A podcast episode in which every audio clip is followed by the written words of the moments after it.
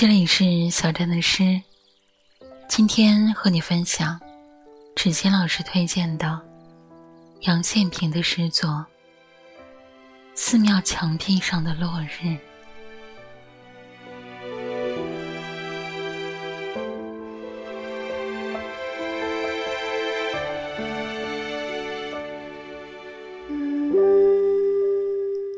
我觉得安详，辉煌之中。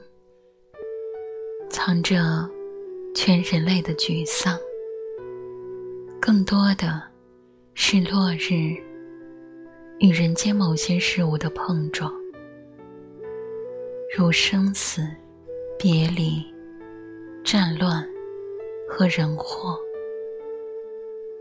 很多人从中找出无奈、孤独、失败、酒醉后的惆怅。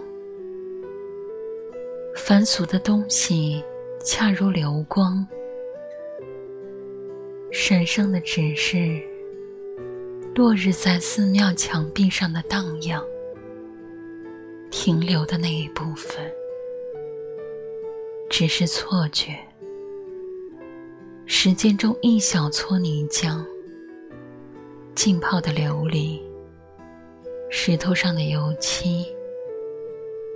花朵与枝叶的裂隙，此外一切皆是空无执念与欲望。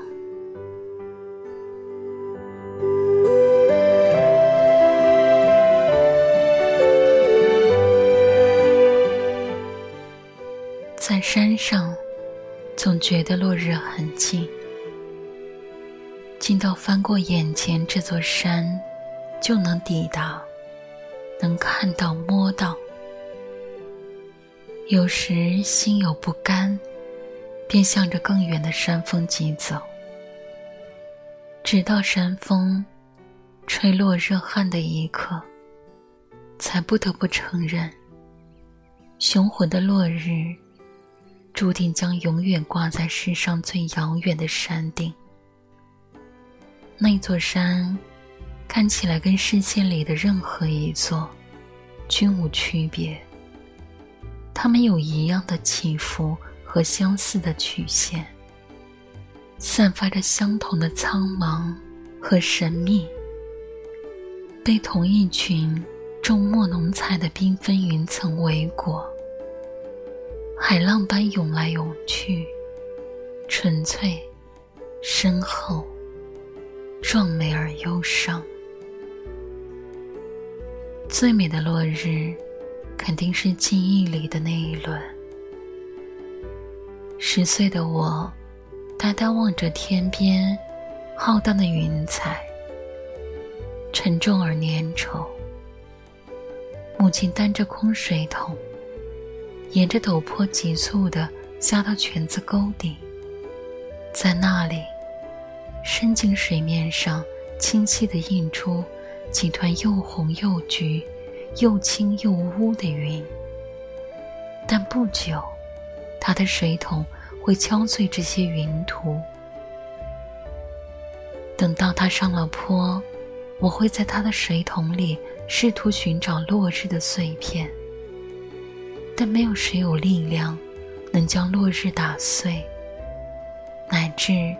他的两只水桶出现两个一模一样的倒影，倒影之中是那轮浩大的落日，变得那么小，那么深，那么远，却依旧明亮圆满。